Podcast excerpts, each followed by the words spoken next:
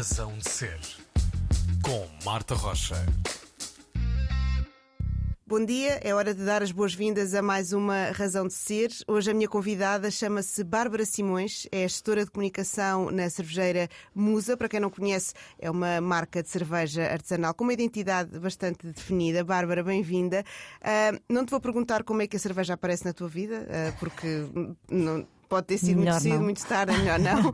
Mas vou começar por perguntar como é que esta cerveja surge na tua vida. Então, eh, esta cerveja surge algures em, eh, em Luanda, num- num- na entrada de um hotel, eh, quando um dos fundadores, o Bruno Carrilho, que é um grande amigo meu, me veio conversar comigo e veio-me dizer que, que ia mudar de vida, ia deixar de ser consultor.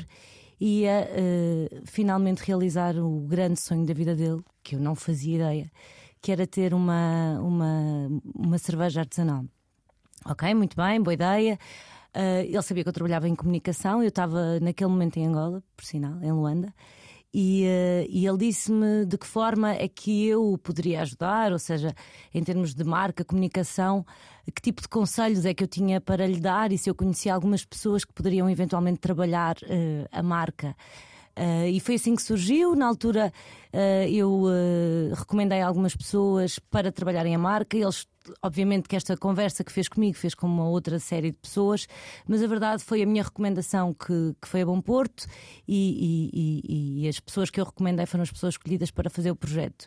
Uh, entretanto, eu não estava envolvida, o projeto teve na, incubada na Startup Lisboa, ou seja, foi, o- o- desde essa conversa até que realmente tivemos uma cerveja na mão, eu diria que demorou cerca de um ano e meio, dois anos. Ah, e quando finalmente havia uma cerveja, havia um nome, ou seja, não- eu não. Eu estou desde o início, mas não, não sou responsável pelo nome Musa, nem pela definição de caminho, identidade, tudo aquilo que, a que se chegou. Ah, mas ah, houve, um- houve um momento em que eles vieram falar comigo também, mais uma vez, depois de termos a, a cerveja na mão, e me disseram: Conhece alguém para vir trabalhar connosco a comunicação da Musa? E eu, ok? Tenho uma série de pessoas. Ah, era, era um perfil que não era propriamente fácil, porque enquanto startup eh, e uma empresa muito pequenina, tinha que ser alguém que, que estivesse. eh, que percebesse de marca, mas também conseguisse fazer PR e que ao mesmo tempo ah, fizesse produção de eventos e pensasse em artistas para estarem associados à marca. Ou seja, era, eu não estava ah, realmente a ver muito ninguém, estava a perceber que talvez eu teria esse perfil, mas eu tinha uma, isto era uma empresa a começar, eu já, já estava com um determinado cargo e com uma determinada posição numa outra empresa, então estava assim um bocadinho naquela, vou, vou abandonar tudo para, para ir para isto, e portanto nem sequer, e também é sempre um bocadinho estranho de te dizeres, ah, eu própria, Sim. não tenho muito essa vontade, confesso. E, e- e, portanto eh, eu disse, ok, vou pensar. Mas entretanto, mais uma vez, eles foram, como bons gestores que são, foram fazer eh, esta pergunta a várias pessoas e acho que houve várias pessoas que disseram a Bárbara, a Bárbara, a Bárbara. Pronto. Foi aí que surgiu e, e então eu, eu decidi, falaram comigo, eu decidi abraçar este projeto. Foi um bocado maluqueira porque eh, fui para um projeto menos seguro, com um ordenado menor do que aquilo que eu tinha, portanto foi mesmo, ok, acredito nisto, isto é incrível, bora lá e, e vou, vou com ele. Eles também, eles próprios também tinham abdicado de tudo para fazer este projeto, portanto fomos um bocadinho os três que fomos de mão dada eh, e à, à maluca eh, começar a musa. Uhum. Muito bem, já voltaremos a ela, obviamente, porque é uma grande parte eh, da tua vida e o que fazes agora. Ah, mas tu fizeste um caminho até, até chegares aqui. Ah, primeiro, como é que a comunicação surge? Porque não foi a tua primeira opção, certo? Tu começaste por achar que ias para direito. Uau! Verdade. Ah, eu, eu sempre quis, quando andava no. sei lá. Nono ano, dizia que não, não sabia muito bem, queria ser jornalista ou psicóloga, pronto, aquelas inde- indecisões que toda a gente tem. Sabia que não iria para, para um lado mais de comunicação, mais de letras, eh, não matemáticas, físico-químicas, era péssima. Ah, portanto, iria mais para essa, para essa vertente.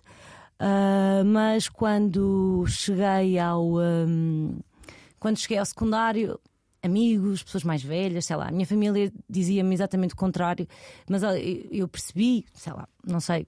Porque se calhar os grandes jornalistas assim da televisão ou aqueles que, que falavam no- no- nos programas que eu achava realmente mais interessantes ah, vinham, de, vinham de direito. E eu achei, um curso de direito vai-me dar uma, um arcabouço e uma e uma, e uma capacidade no futuro de, de fazer comunicação, mas se calhar com outro tipo de, de, de formação. Obviamente que estupidez, uh, quis ser muito responsável, muito crescida aos 17 anos e, e, e fiz o primeiro. Mesmo com a família dizer mesmo que não, não que é eu tinha a minha é? mãe, ou seja, normalmente são os pais que dizem vai para direito, não vais para a comunicação. Minha, minha família, a minha mãe dizia filha, tu não vais gostar, tu vais odiar, aquilo não é para ti. E eu, não, vamos, sim senhor, vamos.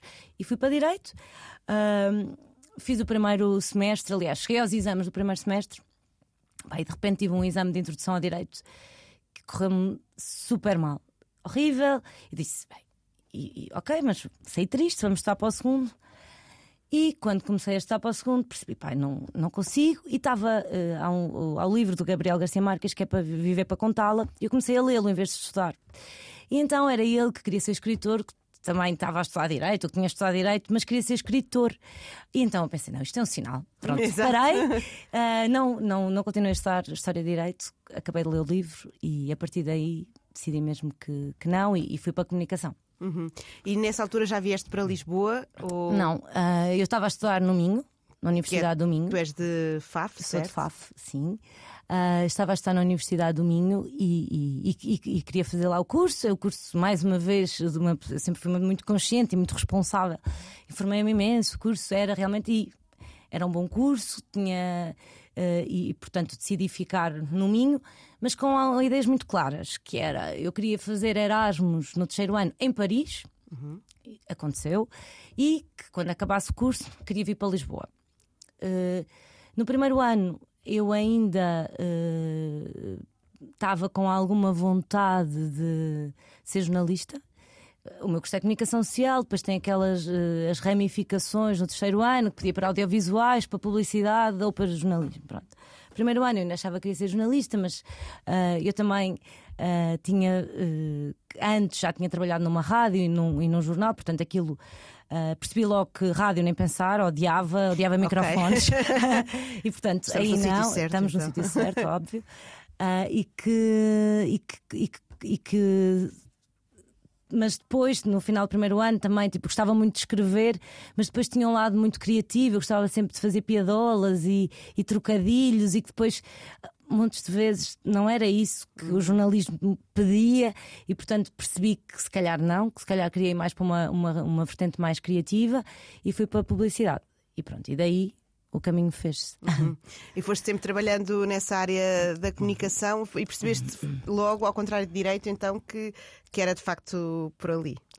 Sim, eu eh, logo no curso come- começas a fazer trabalhos e a fazer determinadas experiências e percebi que eh, o meu talento eh, estaria mais num lado mais criativo e não num lado tão, eh, tão rígido e tão formal da coisa. Portanto, eu obviamente percebi formal. Não estou a dizer que o jornalista tem que ser formal, podia estar aqui na Antena 3, e não, mas eh, o lado mesmo do jornalismo puro não, não, não, não seria por aí. E então eh, hum, segui a, a vertente de, de publicidade e depois eh, nós tínhamos imensos também lá acabei por sempre me envolver eh, nas, eh, na parte de comunicação do meu curso, da- das associações académicas, de fazer revistas e de, e de estar envolvida aqui numa série de questões muito relacionadas com, eh, com a comunicação mais criativa e, e- e pronto. E, e- nós organizamos uma série de colóquios e uma série de, de situações em que chamamos uma série também de publicitários para irem à universidade e foi numa delas em que uma ex-aluna foi lá falar que ela estava aqui numa agência de publicidade que era a Partners, eles na altura estavam a criar o Mel e a criar assim uma série de projetos, tinham aquele anúncio belíssimo que era da EDP Renováveis e, e era uma agência nova, com pessoas novas, tinha dois, três anos na altura e eu achei que talvez ah, que fosse aquele o sítio que eu queria estagiar. Ah, e pronto, decidi que era aquele sítio que eu queria estagiar mais uma vez e, eh, e pronto, e fui para lá estagiar. Ah, depois fiz o meu estágio curricular na Partners, Lisboa, Chiado, assim mesmo à séria. E, hum, e pronto, e aí fiquei durante muitos anos até que decidi que, que- que queria sair e queria dar uma volta ao mundo. E pronto, e foi aí que tive que parar um bocadinho e depois voltei a pensar na vida. Como é que foi isso, decidir que se vai dar uma volta ao mundo, assim, já, já com, com a carreira a ser lançada? Pá, mais uma vez, Uh, não, mais uma vez, na verdade, não, é exatamente o contrário. Aí a minha mãe disse: Mãe, filha, estás maluca? estás numa agência ótima, as pessoas gostam de ti, tens uma carreira a ser lançada e de repente queres abandonar tudo. Uh, mas, uh, mas eu gostava mesmo muito de viajar. Uh, eu tinha criado um blog que se chamava Onde Judas Perdeu as Botas e, uh, e, andava constantemente a viajar, sei lá, aproveitava todos os fins de semana e todos os trocos que conseguia amealhar para fazer uma viagem curta de, de Paris a Badria, mas uh, às vezes eu tinha colegas que me diziam como é que tu tens dinheiro? Porque efetivamente eu fiz um estágio profissional, portanto não era absolutamente bem pago, eu, eu, mas eu tentava de todas as formas e mais algumas viajar criei esse blog e depois houve um, houve um ano que fiz uma viagem grande na Europa, mas foi uma, uma viagem de, de autocarro, que fui de, da Turquia, de Istambul, fui de. Viajei até a Bulgária, fui de comboio até Istambul, depois fui de autocarro até Bodrum, que era na costa, fui de barcos, pronto, aí já comecei a fazer assim uma viagem mais. um bocadinho mais fora, mais aventureira, e depois no ano seguinte decidi que ia à Índia. Pronto, e acho que foi a Índia que fez aquele clique de. bem, uau, o mundo não é isto, Uh, fiquei super uh, sensibilizada e maravilhada ao mesmo tempo, fascinada, uh, e, e, e, tive aquela sensação de. Eu tinha na altura 26 anos quando fui à Índia e que hum, pá, queria viajar. Como eu, que, que trabalhar que três semanas, quatro semanas de férias por ano não me ia permitir fazer aquilo que eu queria fazer. Uhum. Então abandonei, hum, decidi na altura que queria ir, obviamente que eu não tinha dinheiro. Uh, a minha família não, não é que não me tivesse apoiado, mas obviamente que ficaram nervosíssimos de eu abandonar tudo. Claro. Depois apoiaram-me imenso, mandavam-me dinheiro, mandavam-me coisas e maravilhosos, mas obviamente que no início foi, eh, foi uma decisão difícil. E, um, e, e, quando voltei da Índia, disse, não, eu e a Ana Paula, que era uma, ainda é uma das minhas grandes amigas, decidimos largar tudo e fazer essa viagem. Como não tínhamos dinheiro, eh, decidimos eh, criar um projeto que se chamava Até onde nos levam os nossos amigos. E basicamente uh, era um bocadinho o nosso, o nosso objetivo foi e foi aí que tudo começou. Nós escrevemos um e-mail em que enviamos para os nossos amigos e pedimos para os nossos amigos mandarem para os seus amigos e para os amigos mandarem a outros amigos. Uh, tivemos respostas de todo o mundo, de amigos, de amigos, de amigos, e que basicamente nós conseguimos ficar na casa desses, desses uhum. amigos. Uhum. Ou uh, depois, também durante a própria viagem, conhecemos pessoas que também tinham amigos, e portanto, depois também foi mais simples. Quando estava nas Filipinas, conheci pessoas do Brasil, quando estava no Camboja conheci pessoas da Argentina certo, e uma portanto bola foi uma bola de, neve de amizade maravilhosa e que correu muito bem. Uhum. Muito bem, Bárbara. Já voltaremos a falar mais também sobre essa tua determinação e sobre, essa, e sobre o que é que essa viagem também uh, te trouxe, mas acho que é a altura de ouvirmos uma, uma das tuas escolhas musicais para, para esta razão de ser. Uh, começamos com Alma Ata Kuta, que é Sim. uma das músicas deste, neste novo projeto. Porquê esta escolha? Uh, este é um álbum relativamente recente na minha vida uh, que me surpreendeu muito. É muito denso, é muito poético, é muito triste, uhum. é, é, desconcertante. Uh, uh, nós, eu vi o concerto na semana passada. Ele veio tocar connosco à Musa de Marvila no, no, no nosso evento Oricense Birra. E, e, acho esta música efetivamente inquietante e acho que deve ser ouvida. E acho o projeto também uh, algo novo. Acho que é uma mistura curiosa entre o, o Pedro Mafama e, e o James Blake, o Halloween uhum. e, uh, e o Slow J. Ou seja, acho que é assim uma coisa que vale a pena ser ouvida e, portanto. Vamos a ela. Isso vale a pena, nós ouvimos. Bárbara Simões da Musa, a gestora de comunicação, é a minha convidada de hoje na Razão de Ser e escolheu Alma Ata Cuta para ouvir agora.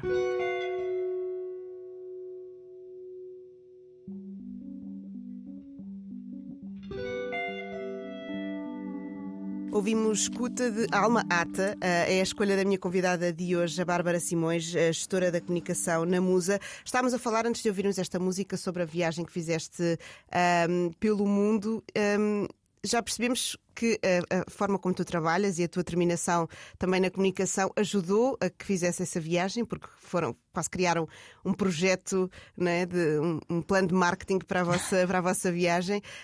o que é que isso te trouxe depois na tua vida? O que aprendeste nesse ano e meio de viagem? Bem, esta é daquelas perguntas uh, super filosóficas e difíceis de, de, de responder.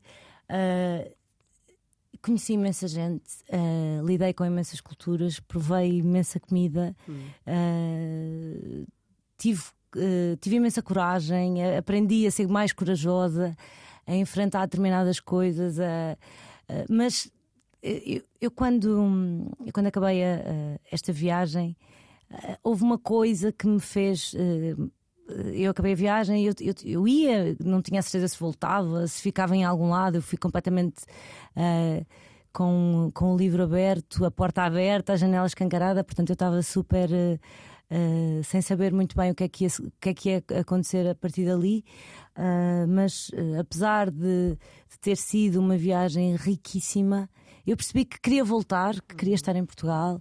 Uh, que gostava muito do meu país. Uh, na altura foi assim uma, uma. Eu dizia muitas vezes isto quando as pessoas perguntavam no final da viagem. Uh, se calhar agora não estou assim tão não estou assim tão feliz com ele, uhum. confesso, mas, mas pronto, isto outras questões à parte. mas, mas na altura senti que tinha um país maravilhoso e que, e que queria voltar, queria voltar para as minhas pessoas, para os meus amigos.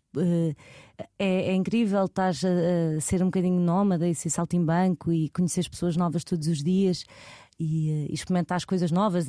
Mas, eh, mas aquela adrenalina diária e aquela forma de estar eh, constante na vida também era, era complicada para mim. Não, não, não sei se conseguiria viver isto para sempre. E portanto decidi que, queria voltar e, e, queria estar cá e, e, queria voltar aos meus, queria voltar às raízes, queria voltar a casa, queria voltar a Lisboa, queria voltar a fazer comunicação, não sabia muito bem como. Uh, se, se, queria voltar para publicidade. Na altura queria, pensei fazer um projeto de viagens, uh, trabalhei um bocadinho nisso ainda, uh, que era uh, fazer uma agência de viagens super personalizada, só de coisas assim super fora do comum de uma agência de viagens, mas ainda trabalhei aí meio ano nisso, de alguma forma, tentar, mas foi daqueles projetos que tive uh, que percebi que seria tão complicado de, de, realizar por uma questão de questões, para além de burocráticas, uh, o mundo das reservas e das companhias uhum. aéreas é um mundo realmente complexo. Eu não tinha conhecimento para isso e, pá, e eu gosto realmente de comunicação e, e pensar na ideia e, e comunicá-la e trazê-la cá para fora, isso seria ótimo, mas a partir do momento que não havia ninguém no projeto que tivesse a outra vontade e outro perfil. Opá, decidimos claro. abandonar. Aliás, decidimos abandonar quando surgiu a musa, também foi um bocadinho uhum. uh, simultâneo. Até porque eu, só, porque eu, quando voltei da, da volta ao mundo, estava com este projeto das viagens, mas eu voltei. Uh, ligaram-me da, da, agência onde eu estava e, e, quando um mês depois de voltar e disseram-me Bárbara, preciso que vás para Angola uh, três meses, um mês na altura e eu, ok, tipo, estou sem dinheiro nenhum Angola, não fui à África, portanto, porque não? E, e fui, portanto, ainda tive em Angola uns tempos. Ou seja, eu ia perguntar como é que foi o embate do, do regresso, porque de uma pessoa passar de, de, tantas viagens em tão pouco tempo, voltar para ficar quieta, poderia ser um embate, mas não te aconteceu isso, né? Foste logo, voaste Não, não me, aconteceu, não me aconteceu nada disso. Aliás, o primeiro mês que eu tive em Lisboa, acho que foi o mês que eu tive em Lisboa mais feliz de todos, hum. porque eu não estava a trabalhar. Uh, tinha amigos, uh, cheguei cá e, e, os meus amigos continuavam cá, mas o meu grupo de amigos tinha crescido, tinham vindo uhum. para aqui uma série de outros amigos. De repente estava um espírito maravilhoso, nós divertimos imenso, saímos muito à noite, fizemos muita coisa boa. Uhum. E, uh, e, quando estava nessa efervescência de, de, coisas a acontecerem na minha vida e o meu dinheiro estava-se a acabar, efetivamente, ligaram-me e disseram-me: Queres ir para Angola um mês? E eu, óbvio que sim. Adorei estar lá, ao contrário do que a maior parte das pessoas tem aquela sensação que Angola é um país perigoso, obviamente uhum. que é. Uh, é um país de, de muitas, uh, de, de, muitas diferenças sociais e muito triste e muito pesado também é, obviamente mas ao mesmo tempo é um país riquíssimo culturalmente. Conheci pessoas maravilhosas, dancei muito, uhum. uh, tive, fui a muitos museques, a muitos. Uh, tive realmente, vivi Angola, vivi Luanda e vivi o país uh, como se fosse um deles e, e, acho que quando as pessoas se misturam assim naquela cultura e vivem aquela cultura daquela maneira é, é maravilhoso. Uhum. Obviamente que tinha uma um ano e meio de viagem nas costas claro, e que, que me ajudou a sentir-me super confortável num ambiente que às vezes é hostil, uhum. mas foi maravilhoso. Ganhaste aí também novas, eh, novas técnicas, novas ferramentas eh, de comunicação. Foi muito diferente trabalhar lá do que trabalhar cá é bastante diferente trabalhar lá do que trabalhar cá. Em primeiro lugar, trabalhas com, com pessoas que, obviamente, que têm uma cultura absolutamente diferente da tua. Quando estás a comunicar, muitas, muitas das vezes, ou aliás, sempre, estás a, a, comunicar com, para pessoas que tu conheces, que conheces a uhum. cultura, que estás familiarizada com os hábitos de consumo, com, com o estilo de vida e de repente estás a comunicar para, um, para uma realidade que não é tua, que não são as tuas pessoas, e portanto, daí também a necessidade tão grande de fazer parte e de a sentir, porque acho que só assim é que poderia comunicar bem. E depois há uma série de choques culturais, há uma série de, de hierarquias e de formas de estar naquele país que não existem aqui, questões que, que me faziam alguma, sei lá, ir para ir ter uma reunião num banco em que é o teu motorista que te leva, ou seja, uhum. há aqui uma série de questões sociais que nem sempre tu estás muito à vontade com elas. Aliás, nós, passado algum tempo, nós chegávamos a trocar, eu é que o levava, que era uma coisa que as pessoas ficavam a olhar, se soltavam, batiam-nos no vidro do carro e não sei o quê, era divertido.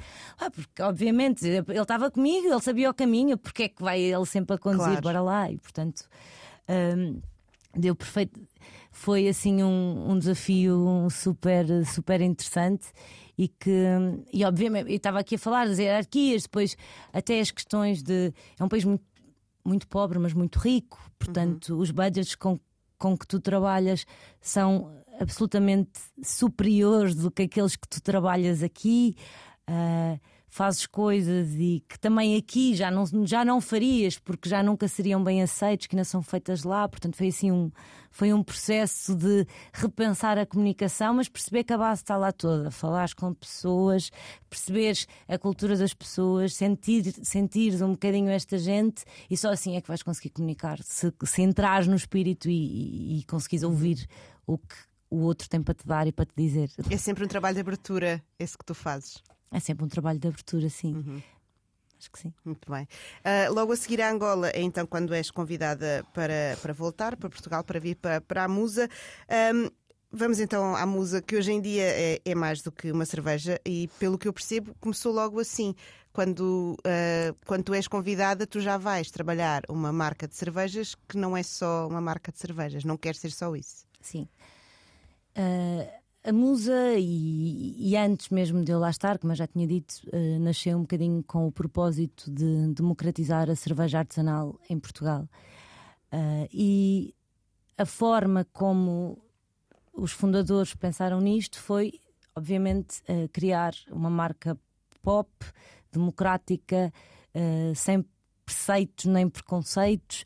Uh, e, e, e, a música foi a grande, o grande foi a grande âncora e o, grande ângulo para fazer isto acontecer. Um, naturalmente que a música, uh, a partir do momento que crias uma marca uh, inspiradora em que tem como nome das suas principais cervejas, na altura havia três, que era a Red Zeppelin, a, a, Mick Lager e a Born in the IPA, que as criaste com base num, em músicas, tu tens que trabalhar uma marca uh, um bocadinho imbuída nesse, nesse espírito. E foi isso que nós pensámos. Nós não, não estamos a querer criar, obviamente, que o, que o, nosso, o cerne da questão é a cerveja, mas a partir daqui vamos trabalhar. Uh, o, vamos trabalhar uh, o lado musical, uh, vamos trabalhar sempre o lado musical. E portanto, quando nós criamos a marca, foi mesmo esse, um bocadinho com esse objetivo. Uh, torná-la popular e torná-la democrática e, e, que as pessoas se identificassem uh, com, com isto. E, portanto, a, a questão de a festa de abertura, quando lançámos a marca, foi um, um evento com uma série de, de artistas, de músicos. Uh, a seguir, a ideia, enquanto nós ainda não tínhamos fábrica, ainda não tínhamos bar, ainda não tínhamos nada e já estávamos a fazer festas com música. A seguir, decidimos que íamos em tour, fomos em tour por Lisboa, fomos a uma série de bares com uma série de DJs, uma, um, uma panóplia grande de, de artistas e concertos. Depois, ainda sem bar, ainda sem fábrica, fomos até ao Porto, andamos em tour também com, com os balcões às costas e, as cervejas na mala. E voltámos a fazer o mesmo também no Porto, e portanto foi assim um bocadinho que, que se criou esta, esta marca e, e que continuamos a fazê-lo assim, agora com outra estrutura e com, e com mais condições e com outros tipos uhum. de, de vontades. Uhum. Antes de, de, irmos a esse crescimento da musa e de falarmos um bocadinho mais, aproveitando que estamos a falar sobre música, não é? Vamos ouvir mais uma música escolhida por ti, Bárbara. Um, Theo Planel, A Madrugada. Uh, que canção é esta? Então, Theo Planel é um, é um artista madrilenho, ele tem 19 anos, uh, ele canta em inglês e em castelhano. Uh, é assim uma pop uh, assim uma coisa experimental, futurista. Uh, eu acho que hum, eu trago aqui porque acho que efetivamente uh, ele tem algo de novo a acrescentar. É um miúdo, como eu própria disse há pouco, tem 19 anos. Uh, é o miúdo das redes sociais, uh, tem 150 mil seguidores no TikTok uhum. uh, e, e, faz música com uma sensibilidade e uma, e uma naturalidade que, que, não, que acho absolutamente deliciosa.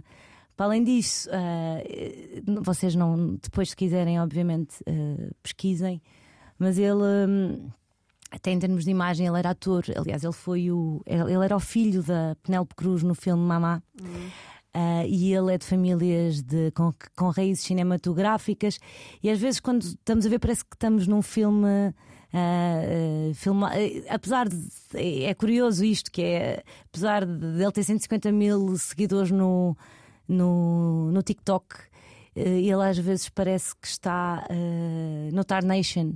Uh, e, e, portanto é assim uma um, com um estilo super 8, assim uma coisa muito, muito caseira. Uhum. E, uh, e, acho que efetivamente é um artista muito interessante. Acho que vai, acho que vai, vamos ouvir muito falar dele em breve. Tenho mesmo essa, essa sensação. Uh, ele já está ligado ao Russovski, que é um artista espanhol também madrilenho, e ao Tristan, que são assim que também estão a, a dar cartas. Uh, a Rosalia gosta deles no, no Instagram, eles, o próprio Elguins tem aqui alguma relação. Uh, não é que a música dele seja uh, música Rosalia ou uhum. alguém isto não tem nada a ver, uh, até porque eu, eu digo que, que, que, imagino ele ser banda sonora do de um Normal People ou do Juno ou filmes teenagers para chicas melancólicas que vão ao Sundance. Sim. Sabes? E, portanto... Com essa descrição percebo perfeitamente do, do, que estás a falar. Pronto, e, Muito bem. e é isso. Teu Planel Madrugada, a escolha da Bárbara Simões da comunicação da Musa, que é a minha convidada de hoje na Razão de Ser.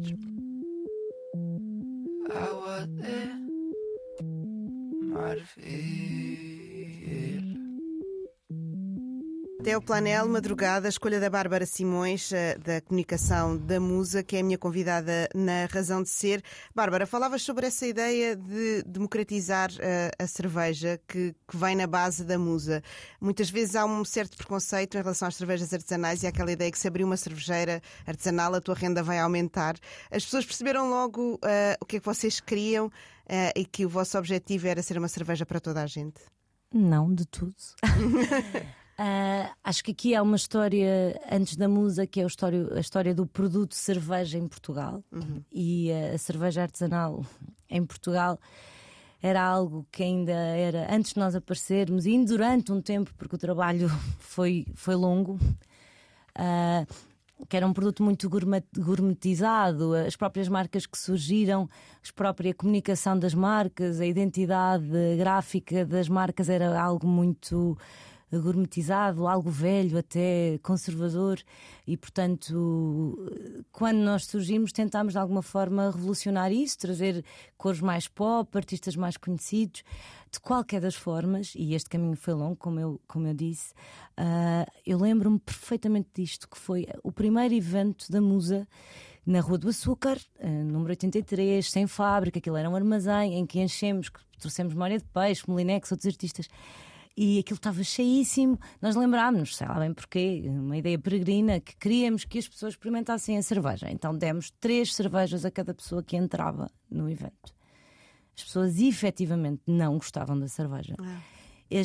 Eu percebi Bem, que no início. Para ou seja, começar, é assim um embate muito É. forte, não é?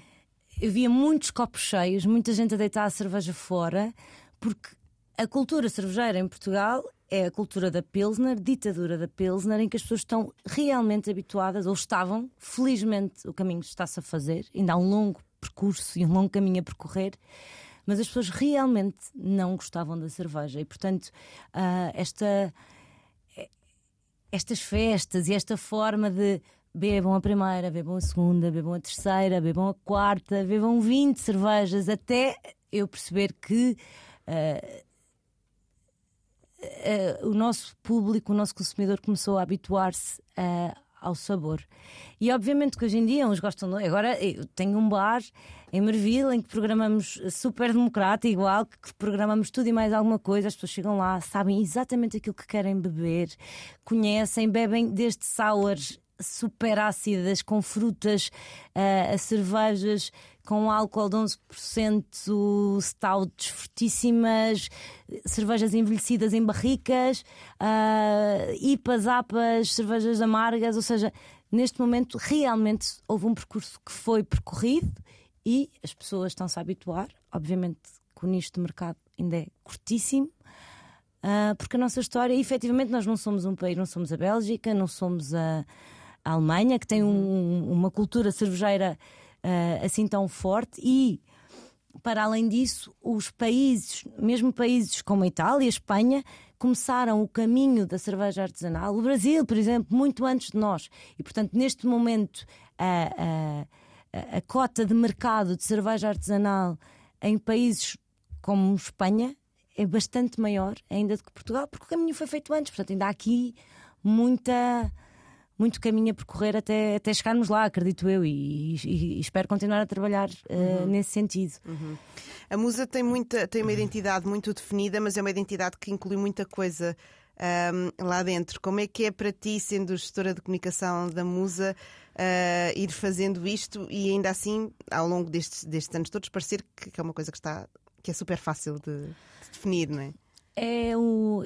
Nós estamos em janeiro e todos os janeiros eh, olho para o ano que vem e, e o grande desafio para nós, aliás, um dos grandes desafios é efetivamente ah, como ah, continuar a falar para diferentes pessoas, ah, voltar a. Porque realmente ah, há vários ângulos na nossa marca. Uma coisa é cerveja e o produto é a cerne da questão. É um produto que tem que ser respeitado, um produto que é bom, um produto que tem. eh, um produto eh, onde há uma multiplicidade de receitas, ou seja, nós, nós neste ano que passou não fizemos porque não tivemos a nossa fábrica a funcionar. Mas nós fazemos normalmente uma, duas receitas novas de cerveja por mês.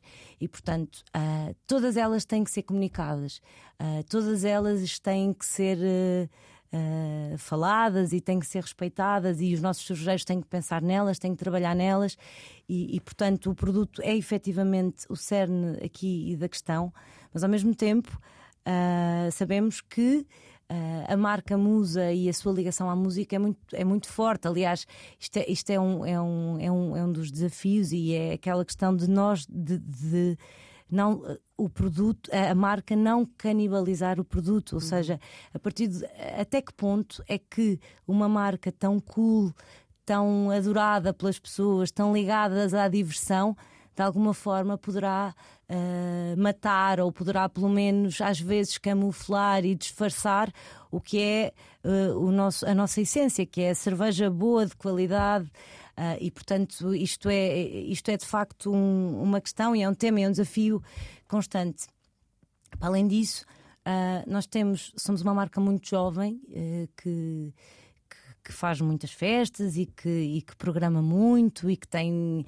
Eh, e que tem DJs até às três da manhã e que vem e, e que um dia tem rock and roll, outro dia tem reggaeton, outro dia tem hip hop, ou seja, são aqui, estamos a falar já aqui para, para pessoas absolutamente diferentes.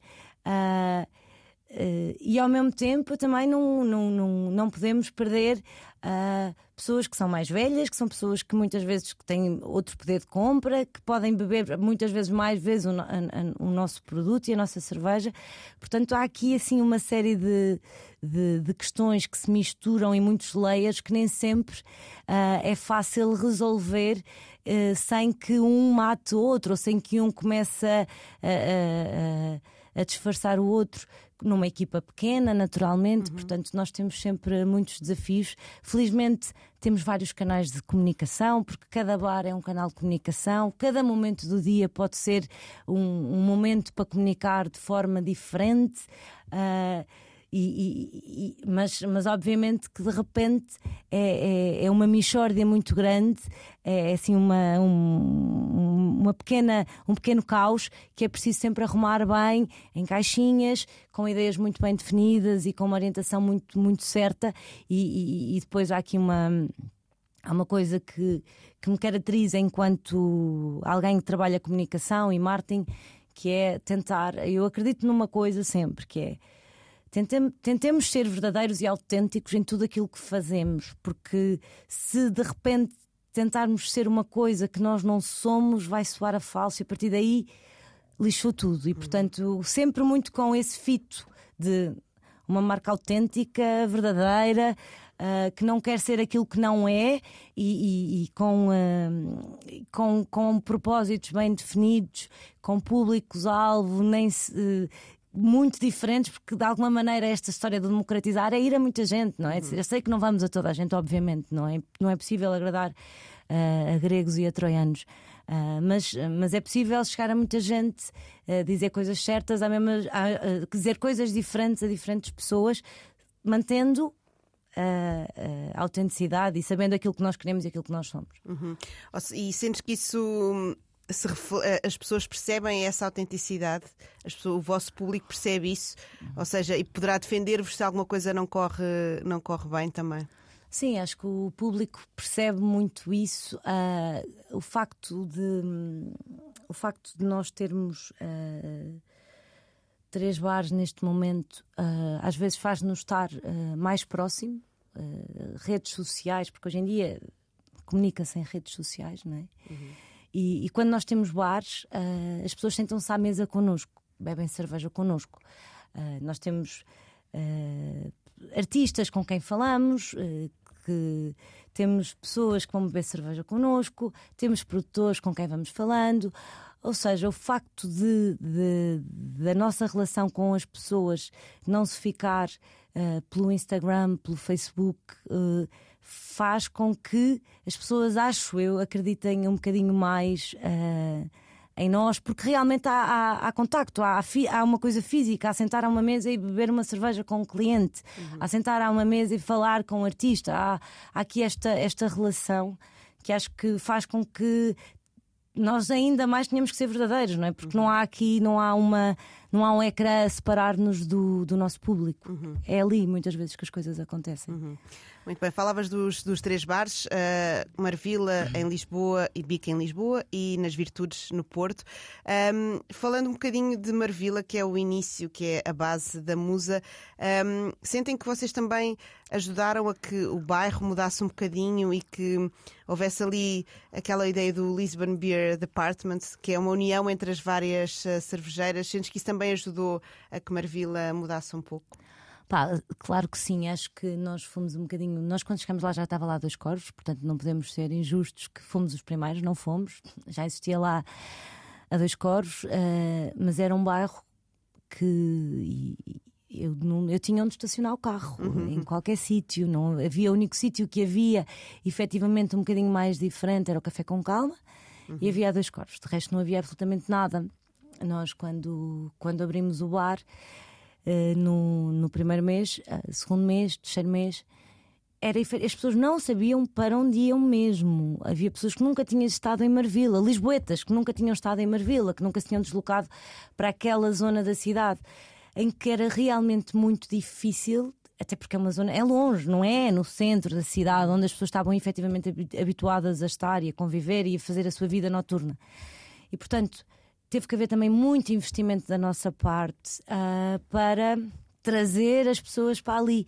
E na altura nós sentíamos, obviamente, além de sermos muito poucos, nós éramos uma equipa, quando fomos para éramos para seis ou sete pessoas, portanto éramos ninguém, isto entre fábrica, produção, comerciais, pronto, nós éramos ninguém, éramos pouquíssimos uh, e, e, estávamos a abrir um bar, um negócio que nós não percebíamos absolutamente nada uh, e portanto tentámos uh, juntar das pessoas certas e, e, e, em termos de, e sabíamos que queríamos obviamente que aquilo fosse um bar com música em que houvesse concertos, em que houvesse coisas a acontecer ali e, e na altura nós começámos por uh, falar, na altura que eu, salvo erro, foram os primeiros, foi com a Cucamonga, com o Filho Único e não sei se foi com a maternidade, já não tenho a certeza. Mas que a Cucamonga e a Filho Único foram de certeza.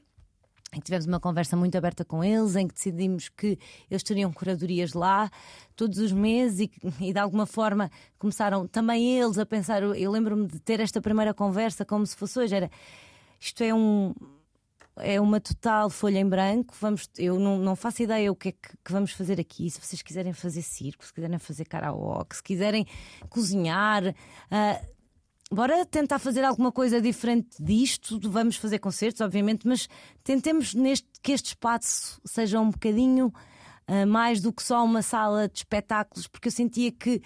Hum, o nosso sistema de som não era o melhor, a localização uhum. não era a melhor, portanto havia tinha que haver alguma coisa que fizesse as pessoas efetivamente se deslocarem de, do centro da cidade para ali. Uh, ah, foi com a House, não foi com a maternidade, foi mais tarde, foi com a House, isto porque me lembrei que eles chegaram a fazer um, cara, um karaoke, que era o Natal dos hospitais, no Natal, ou seja, nós fizemos coisas assim muito estúpidas, uh, que na altura acho que também marcaram ah, muito aquilo que nós a partir daí acabamos por, uh, por ser enquanto, enquanto bar, que, enquanto bar onde se come, onde se fazem uh, brinca onde de repente vai um músico cozinhar, em que sai o, o, o cozinheiro e vai para e vai para, para, vai para o músico, ou seja, esta, esta multidisciplinariedade que acontece nos nossos bares uh, começou ali em Marvila e obviamente que que, que, que, depois nós irmos para lá e estar lá dois corvos e de repente começarem a ir para lá pessoas, nós percebemos que uh, a Lince, entretanto, também se juntou e nós percebemos que o bairro realmente começava a, a ter ali qualquer coisa. Criámos o Lisbon Beer Department, uh, fizemos o primeiro Oktoberfest entre, entre as três salas. Na altura ainda tínhamos uma, uma outra sala que chegámos a, a, fazer e as pessoas aos poucos tipo, começaram uhum. a ir para ali. Infelizmente, uh, especulação imobiliária e tudo aquilo que nós sabemos uh, expulsou-nos daquela rua. Felizmente conseguimos um outro sítio, mas obviamente que me preocupa o caminho que Marvila vai seguir. Claro. Até porque hum, às vezes uh, eu costumo dizer, não, não é da autoria minha, mas que que Marvila parece que, que, que eu, eu gostava que Marvila não fosse uma continuidade da Expo, mas fosse um braço do Beato, ou seja, uhum. de repente Marvila com aquela urbanização prata e com uma série de coisas que estão a caminhar naquele sentido e de urbanizações novas e de projetos novos, aliás, o nosso, o nosso próprio armazém onde nós, que nós tivemos que abandonar provavelmente será uma um, alguma algum edifício hum, riquíssimo para Sim, habitações, habitações de, luxo. de, luxo. portanto, muito provavelmente Uh, não, uh, não sei o que é que será do bairro, mas vamos continuar por lá, a bater o pé e a, a, a aguentar e a acreditar que, que, a coisa vai correr bem. Seguir na resistência. Exatamente. Bárbara, um, antes de irmos embora, está, estamos quase a terminar a nossa conversa, mas eu tenho que fazer aquela pergunta uh, clássica. sentes que. Hum, ser mulher no meio destes é mais difícil trabalhar sendo mulher no meio destes? Acho que não, para mim. Uhum. Uh, acho que ser mulher é mais difícil trabalhar no meio destes. Ser mulher é mais difícil trabalhar no mundo cervejeiro, que é um mundo naturalmente de homens, uh, mas que felizmente uh, existem várias, existem várias mulheres cervejeiras. Uh, a Dois Corvos, encabeçada por uma mulher, eu sou uma, uma, figura bastante presente na música e também sou uma mulher, portanto de repente o caminho fez-se de uma forma uh, bastante um, fácil para nós e efetivamente não sinto que ser mulher neste mundo cervejeiro uh, tenha sido para mim um, uma dificuldade. porém, acho e acredito que ser mulher no mundo uh, ainda é difícil uhum. e por isso mesmo há tanta preocupação da musa.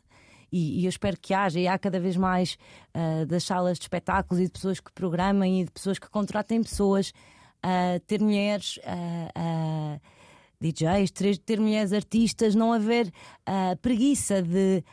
Porque efetivamente o mundo caminhou assim e provavelmente ainda há hoje em dia mais homens DJs. Uh, se calhar agora já não, mas há dois, três anos a coisa foi mudando. Mas se tu não fizeres o esforço efetivamente de contratar as mulheres, de dar palco a mulheres, de, de, de garantir que elas têm lugar nestes sítios, acho que o mundo vai ser sempre dos homens e temos que todos trabalhar nesse sentido. Uhum. Muito bem, Bárbara. Acho que é uma boa maneira de fecharmos a nossa conversa, mas vamos fechar com música, claro que. E com uma mulher. Foi também, e com uma mulher. a música que foi uma base também desta nossa, desta nossa conversa. Um, Verde Prato nesse Karen canta. Esta é a tua escolha para fechar a conversa de hoje. Um, que tema é este? Porquê é que escolheste esta canção? Bem, uh, escolhi esta canção. Ela é uma, é uma, uma artista mulher, basca, uh, ou seja, ela trabalha um bocadinho o, o, folclore, a música tradicional basca e com uma roupagem eletrónica. É um bocadinho tendência em Espanha, depois do, do Flamengo.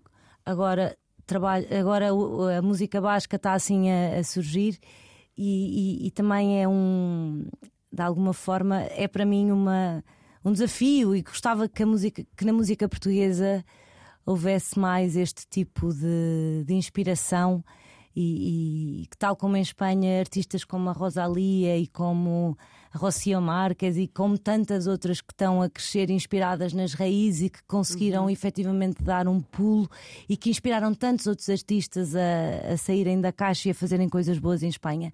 Também gostava que, que acontecesse uhum. o mesmo aqui, daí ter trazido uma artista uhum. emergente espanhola que se inspira na cultura do próprio país para fazer música boa. Muito bem. Eu percebo que também, pela nossa conversa e pelas tuas escolhas, que essa música espanhola, a cultura espanhola, também estão muito presentes na tua vida. Estão presentes, são. são é, acho que é, é, é um bocadinho aquilo que eu disse, eles são para mim uma inspiração porque acho que a língua espanhola é uma língua obviamente muito falada, é mais falada que o português, mas eh, não é, eu acho que não é obviamente só isso que, que fez dar-se este, este passo em frente na música espanhola. Houve dois, três artistas a cantarem em espanhol, como a Rosalia, Setangana, J Balvin, Bad Bunny, obviamente que, que foram uma, uma inspiração para estas pessoas fazerem música mas acredito que Portugal uh, também tem, tem raízes próprias muito vincadas e muito bonitas de explorar. Temos uma música negra também super interessante. E, e, e, e, temos artistas que efetivamente estão a seguir esse caminho, mas eu acho este álbum da, da Namora, este caso a Guilhermina, uh, com uma fama, o Conan Osiris, o Pedro da Linha, ou seja, que estão, estão a trabalhar muito neste, neste sentido, mas que. Hum, força, bora mais, bora fazer mais e melhor. E acredito que, que, que a Espanha, que está aqui tão ao lado, deva, que é uma inspiração, é que nós devemos olhar para eles e tentar fazer. Uh, mais e melhor e olhar mais para o exemplo deles para fazer como eles. Uhum. Muito bem, uma mensagem de inspiração. Então, para fechar a nossa razão de ser de hoje, a minha convidada foi a Bárbara Simões, que é da comunicação, é a gestora de comunicação uh, da cervejeira Musa. Fecha com Verde Prato nesse Karen Canta. Bom dia e até para a semana. Papi, papi, tienes algo que no tiene nadie. Cuando me miras la boca se me corta el aire. Te asomaste a la ventana al final del día. En el pecho te brillaba una luz prendida.